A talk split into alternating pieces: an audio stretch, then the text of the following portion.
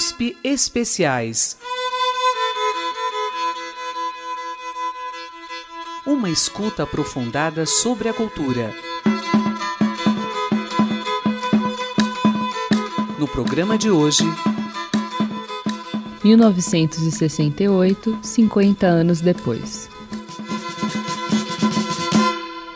Neste USP Especiais vamos falar sobre 1968. O ano que não acabou pegando emprestado o título do livro de Zonir Ventura ainda está presente no imaginário. O mês de maio e as revoltas estudantis que abalaram a França são grandes ícones desse momento, mas 68 foi bem mais que isso. Quando se fala em 1968, via de regra, uh, lembramos em primeiro lugar da França, do famoso Maio francês. 68 vai muito além do Maio francês. A gente não pode esquecer os outros, os outros 68, o Brasil, México, Tchecoslováquia, destaco também Estados Unidos, né, a luta contra a guerra do Vietnã, momentos marcantes que mobilizaram a juventude que não pode ser esquecido. Esse foi Marcos Napolitano, professor do Departamento de História da Faculdade de Filosofia, Letras e Ciências Humanas da USP. Para tentar entender o que provocou essas revoltas e qual o seu legado e importância, conversamos com ele e com Rafael Rosa Hagmeyer, professor de História da Universidade do Estado de Santa Catarina. Primeiro perguntamos para o Marcos Napolitano o que provocou essas revoltas. Essa é uma, uma questão que até hoje divide vários analistas, porque de repente a juventude do primeiro mundo, que tinha como nenhuma outra geração acesso à escola, acesso ao bem-estar, por que, que ela resolveu se rebelar? Né? Há um certo consenso na historiografia que aponta essas revoltas jovens, né, juvenis, como exatamente resultado de um mal-estar provocado pelo bem-estar, vamos dizer assim. Né? Há uma espécie de mal-estar na juventude ocidental, da Europa e dos Estados Unidos, sobretudo em relação ao sistema político conservador, acho que esse é um ponto muito importante. Tanto a Europa como os Estados Unidos eram dominados por elites políticas que não eram conservadoras no sentido mais antigo, mais reacionário do termo, em muitos casos eram elites, na verdade, liberais. Era um sistema que já tinha cartas marcadas, eleições regulares, os grupos se rodiziavam, os partidos, mesmo de esquerda, já estavam devidamente institucionalizados, então havia uma espécie de rotina política nessas democracias. Isso, sobretudo para os grupos mais radicais de estudantes, era um exemplo de que, enfim, as utopias revolucionárias já não, não, não tinham espaço para acontecer, as reformas mesmo mais radicais não tinham espaço para acontecer num ambiente político conservador. Em 68, o mundo vivia o contexto da Guerra Fria. Como apontou Marcos Napolitano, após a Segunda Guerra Mundial, o mundo vivia um momento de certo crescimento econômico, mas também gerou estruturas políticas que não se renovaram. Isso é bem evidente quando olhamos para a França. Lá, o general de Gaulle, herói da resistência na Segunda Guerra Mundial, agora é chefe de governo, contando com uma base conservadora. O professor Marcos Napolitano aponta outros dois aspectos que também contribuíram com as explosões da juventude em 68. Há um outro fator que é um mal-estar, uma descoberta, vamos dizer assim, da questão do imperialismo. Tanto a guerra do Vietnã quanto a crise do colonialismo europeu, em grande parte, eu acho que se abateram sobre essa juventude, quer dizer, sobretudo a juventude mais esquerda, mais engajada, assumiu uma certa culpa, vamos dizer assim, pelo fato dos seus governos, das suas elites políticas estarem envolvidas em conflitos imperiais. Vale dizer que o processo de descolonização da da África era muito recente. No caso dos Estados Unidos, era a guerra do Vietnã, cada vez mais impopular, vista como uma guerra de agressão imperialista contra um povo que queria se autodeterminar, queria escolher sua forma de governo, seu, sistema político e econômico. Então havia também esse segundo fator importante, ou seja, uma juventude engajada nas universidades, mesmo aqueles que ainda não estavam nas universidades, engajados na superação do colonialismo, dos efeitos do colonialismo, enfim. Um terceiro eixo importante é o crescimento de uma certa ideia de revolução lida para além dessa tradição, vamos dizer assim, bolchevique, né? Embora os, vários grupos ligados à, à, tradição socialista tivessem ali, né? mas havia uma certa uma ideia de que era preciso retomar uma, uma tradição revolucionária que fosse além da mera luta por melhores condições materiais, porque afinal de contas aqueles jovens tinham excelentes condições materiais, no certo sentido. Né? Embora obviamente não fossem ricos, vindo de uma classe média, às vezes eram filhos de operários que conseguiram chegar na universidade, mas em comparação com seus pais, avós, viviam razoáveis condições econômicas. Mas havia, de todo modo, uma ideia de que é preciso, portanto, ampliar se entendia por utopia revolucionária para além de uma mera conquista de bem-estar material. Então, entre as pautas comportamentais, né? a juventude colocou uma série de novas demandas ligadas, sobretudo, à liberdade sexual, às questões de gênero, às questões ligadas a temas culturais, né? Em relação ao maio francês, eu acho que, sobretudo, foi um momento de explosão de uma tensão entre jovens estudantes universitários, sobretudo. Já havia algum tempo criticavam não só o ambiente bastante conservador das universidades francesas, que eram instituições muito solenes, né, muito tradicionais em todos os sentidos, mas também que estavam satisfeitos com uh, os rumos da sociedade francesa pós-Segunda Guerra Mundial, sobretudo com a predominância de um estilo conservador de política, muito ligado ao nacionalismo conservador francês, que era representado pelo general Charles de Gaulle, um herói da Segunda Guerra Mundial para a França, mas que naquele momento estava desgastado, sobretudo entre os mais jovens. A revolta francesa, no começo, era um protesto localizado. Em 22 de março, os estudantes ocupam a Universidade de Nanterre. Mas no começo de maio, o movimento estudantil cresce e iniciam-se as marchas e as barricadas que marcaram o movimento. Mas para aumentar ainda mais o clima de tensão, os sindicatos se unem aos seus estudantes e tem início uma greve geral. A agenda operária era por melhoria salarial, melhoria das condições de trabalho, eram pautas bastante concretas. Embora, claro, nem havia militantes que tinham perspectivas mais ousadas, vamos dizer assim. É, já os estudantes entendiam que a classe operária era o agente da revolução, né? E junto com os jovens estudantes iriam mudar a sociedade como um todo, né? Enfim, acabar com a sociedade de classe, distribuir riqueza, ocupar postos do poder, assim, democratizar poder político. Mas esse convívio não era tão tranquilo. Vale lembrar que o conjunto dos sindicatos optou por negociar, né? As greves foram se esvaziando, os estudantes acabaram ficando mais isolados ainda nas suas agendas e lutas contra o governo, contra o sistema que predominava. O restabelecimento do poder de De Gaulle se torna visível com a chamada Marcha da Maioria Silenciosa, que em 30 de maio reuniu centenas de milhares de pessoas nas Champs-Élysées. De Gaulle então chama uma nova eleição para o mês seguinte e os seus partidários vencem. Mesmo sem a tomada do poder, a revolta é um sinal da mudança de mentalidade daqueles jovens. O estudante Daniel Cohn-Bendit se tornará um dos rostos mais marcantes de 68 20 anos depois, Fernando Gabeira relata conversas e reflexões com Combendi. Sobre seu interlocutor, Gabeira escreve: Daniel, creio eu, partia do princípio de buscar o máximo prazer possível em suas atividades. Mesmo as atividades revolucionárias deveriam ser vistas sob essa ótica. Impossível projetar um futuro luminoso a partir de um presente infeliz.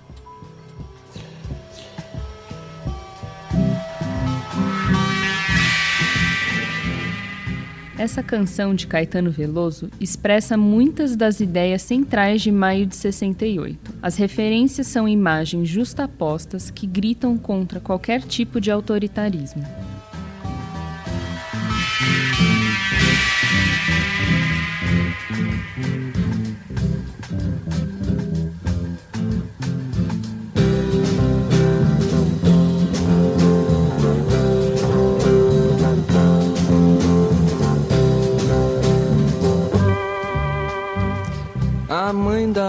Virgem diz que não, e o anúncio da televisão. E estava escrito no portão. E o maestro ergueu o dedo e além da porta ao porteiro sim. E eu digo não. E eu digo não ao não. E eu digo é proibido, proibir, é proibido, proibir, é proibido, proibir. Me dê um beijo, meu amor. Eles estão nos esperando os automóveis ardem em chamas, derrubar as prateleiras, as estantes, as estátuas, as vidraças, louças, livros, sim. E eu digo sim.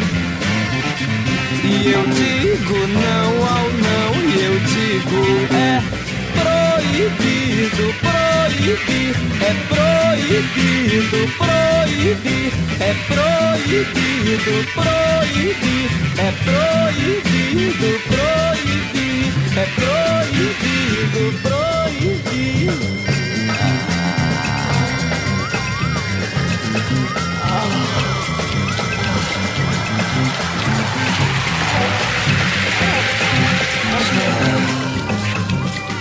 cair no areal e na hora adversa. Que Deus concede aos seus para o intervalo em que esteja a alma imersa em sonhos que são Deus. Que importa o areal, a morte e a desventura, se com Deus me guardei. É o que me sonhei que eterno dura, é esse que regressarei.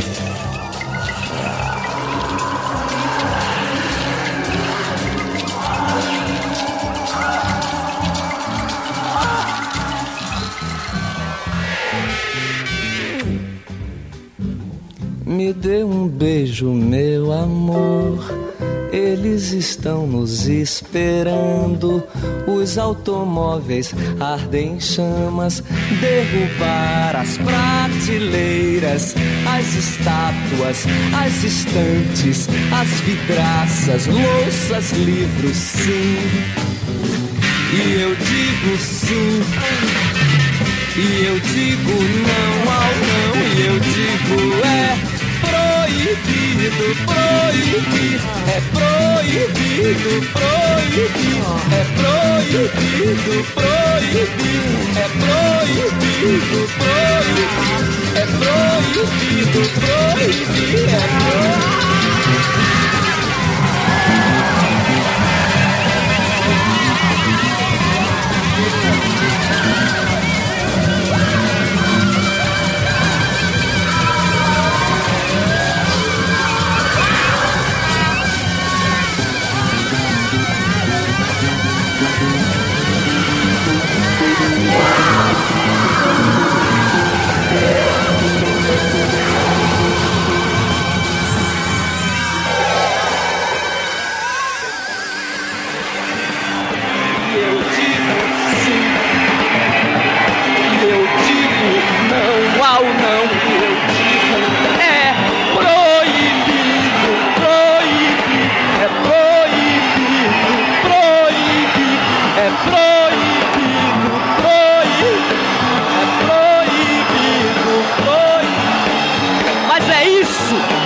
juventude que diz que quer tomar o poder. Vocês têm coragem de aplaudir este ano uma música, um tipo de música que vocês não teriam coragem de aplaudir no ano passado? São a mesma juventude que vão sempre, sempre matar amanhã o velhote inimigo que morreu ontem? Vocês não estão entendendo nada!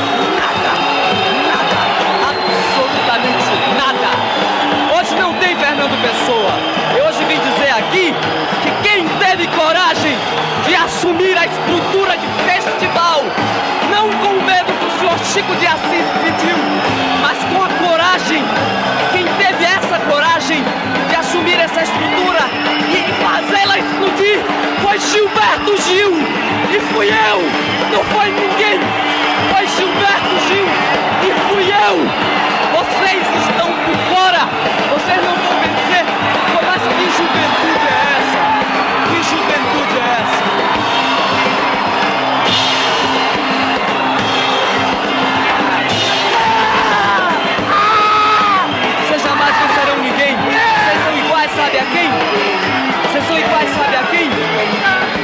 no microfone são iguais, sabe a quem? Aqueles que foram na roda viva e espancaram os atores. Vocês não, diferem, não diferem em nada deles. Vocês não diferem em nada. E por falar nisso, viva Cacilda Becker! Viva Cacilda Becker! Estou comprometido em dar este viva aqui, não tem nada a ver com vocês. O problema é o seguinte: vocês estão querendo pôr homenagear a música brasileira, fazer americana, mas é eu e Gil já vimos o caminho, o que, é que vocês querem? Eu vim aqui para acabar com isso, eu quero dizer ao júri, me desclassifique, eu não tenho nada a ver com isso, nada a ver com isso, Gilberto Gil,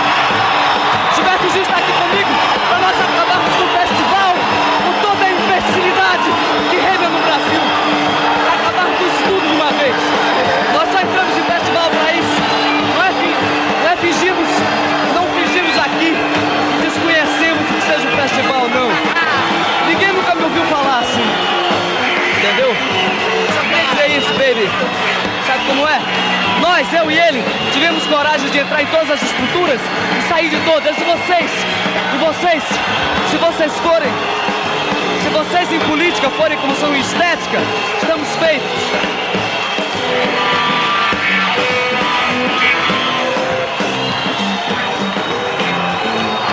Me desclassifiquem junto com o Gil, junto com ele, tá entendendo? E contra vocês, nessa. O júri é muito simpático, mas é incompetente. Deus está solto.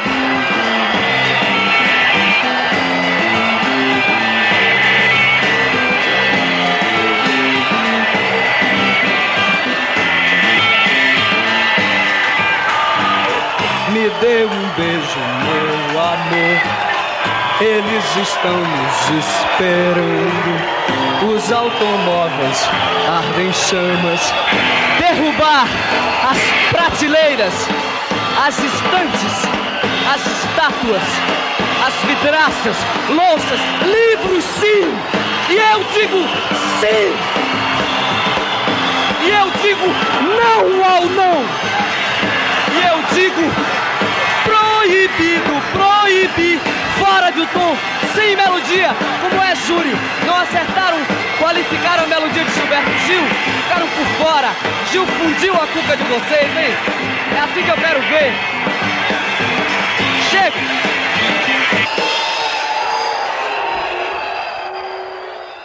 Ouvimos É Proibido Proibir, composta e interpretada por Caetano Veloso. O Bloco Socialista também viveu intensamente 68. O maior ponto de tensão foi o novo governo da Tchecoslováquia. Também falamos com Marcos Napolitano sobre esse contexto. Pode ser sintetizada como um movimento de reforma dentro do bloco soviético, vamos dizer assim, de reforma dentro do, do campo socialista, né? tentando inclusive criar algum vamos dizer, um ambiente mais pluralista dentro daquele mundo soviético bastante fechado e controlado pelo partido, pelas ideologias oficiais, dos partidos comunistas que controlavam enfim, esses países. Né? ele se inicia é, dentro do próprio sistema político tcheco, sobretudo ligado a criar um ambiente de abertura política e de descentralização, de debates de ideias, né? A população da Tchecoslováquia apoiava esse, esse, processo, mas ele foi visto como uma ameaça, como uma espécie de infiltração né, dos agentes é, capitalistas, vamos dizer assim, no, no bloco soviético. É, em agosto de 68, justamente aí, por isso que chama Primavera de Praga, e no auge do verão, lá em agosto de 68, tropas do Pacto de Varsóvia, que era o bloco militar comandado pela União Soviética, invadem a Tchecoslováquia e põem fim àquela experiência reformista, inclusive prendendo o principal líder da, da Primavera de Praga, que era um líder ligado ao próprio partido, e impondo um novo governo totalmente alinhado aos interesses do bloco soviético. Então até aqui já vimos o famoso Maio Francês e a Primavera de Praga. Mas antes de entrar no contexto brasileiro, perguntamos para Marcos Napolitano que outros contextos de 68 ele acha interessante falar. Em 68, bastante importante, é o contexto mexicano, que foi bastante direcionado à crise política no México. Envolveu os estudantes contra o sistema político herdado da grande Revolução Mexicana de, de 1910 e 17, né? Esse evento também estava ligado à realização da Olimpíada na Cidade de México, naquele ano, enfim, em 1968. Alguns estudantes saíram às ruas para protestar, enfim, contra a realização dos jogos, ou, na verdade, uma, uma forma de também protestar contra enfim, o, o, regime mexicano, que na verdade era um regime de partido único disfarçado, né? porque as, nas eleições sempre o Partido Revolucionário Institucional ganhava né? as eleições com acusação de, de fraude, enfim. Um pouquinho antes das Olimpíadas, né? houve uma grande, um grande protesto né? Na praça chamada Praça das Três Culturas, que foi duramente reprimida pelo governo. Então, não se sabe até hoje, a rigor, quantas pessoas morreram. Basicamente, foi um protesto realizado por estudantes, enfim, também resultado de uma mobilização estudantil e exatamente nesse momento, em outubro de 1968, houve um grande protesto estudantil na Praça das Três Culturas, que foi duramente reprimido, inclusive com franco-atiradores. Né? Até hoje, enfim, não se sabe, se sabe direito quantas pessoas morreram, né? Fala-se 200, fala-se em mil. É um evento ainda muito complexo, muito ainda cercado de tabus, de dificuldades de investigação. Mas também dialoga com a mobilização estudantil no mundo inteiro. E eu acho que é muito importante também é, os protestos no ambiente estudantil norte-americano por conta da guerra do Vietnã e por conta da luta por direitos civis nos Estados Unidos. Né? Então, o 68 americano foi bastante intenso também. Na verdade, a década de 60 nos Estados Unidos como um todo, né? O 68 ali tá, não pode estar desconectado, como aliás em outro lugar, dessas grandes eh, mudanças demográficas, econômicas, culturais, políticas da década de 60, que colocaram a juventude, vamos dizer, num protagonismo político bastante forte. E no caso dos Estados Unidos, a principal bandeira dos estudantes era a guerra do Vietnã, a luta contra a guerra do Vietnã por sua vez, tinha sido precedida por uma grande luta também por direitos civis, ou seja, por igualdade racial nos Estados Unidos. E é interessante que, portanto, a década de 60 nos Estados Unidos, né, já a principal economia do mundo nesse momento, arborava-se a liderança do mundo livre, né, um, é um ano também bastante intenso. All we say to America is be true to what you said on paper. Os dois polos da Guerra Fria sofreram adversidades. A União Soviética acabou com a Primavera de Praga. E os Estados Unidos tiveram que lidar com a rejeição da Guerra do Vietnã. Além disso, duas mortes irão marcar o ano nos Estados Unidos. Em abril, Martin Luther King é assassinado. basic First Amendment privileges because they haven't committed themselves to that. Mayor, Mayor Yorty has just sent me a message that we've been here too long already. E em junho, o senador e então candidato a presidente Robert Kennedy. Senator Kennedy has been shot. Is that possible? Is that possible? Vamos fazer uma breve parada. E no próximo bloco vamos falar sobre os acontecimentos no Brasil. Mas antes temos uma música que dialoga com o 68 brasileiro.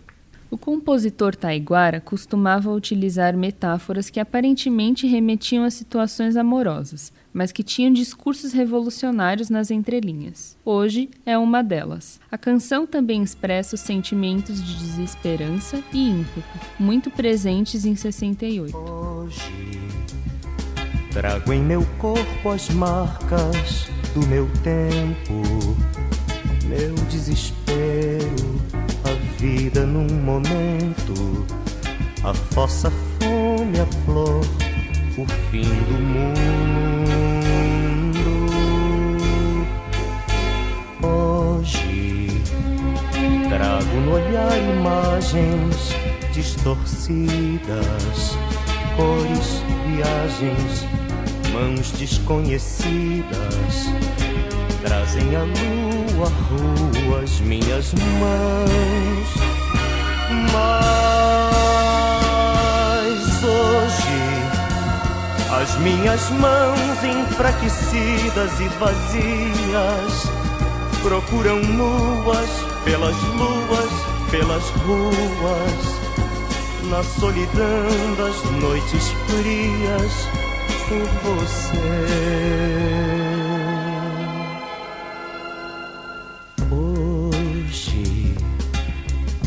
Sem medo aportam no futuro. Eu tenho medo, acordo e te procuro. Meu quarto escuro é inerte como a morte. Hoje, homens de aço esperam da ciência. Eu desespero e abraço a tua ausência, que é o que me resta vivo em minha sorte. Ah, sorte, eu não queria juventude assim perdida. Eu não queria andar morrendo pela vida. Eu não queria amar assim como eu te amei. A sorte, eu não queria juventude assim, perdida. Eu não queria andar morrendo pela vida. Eu não queria amar assim como eu.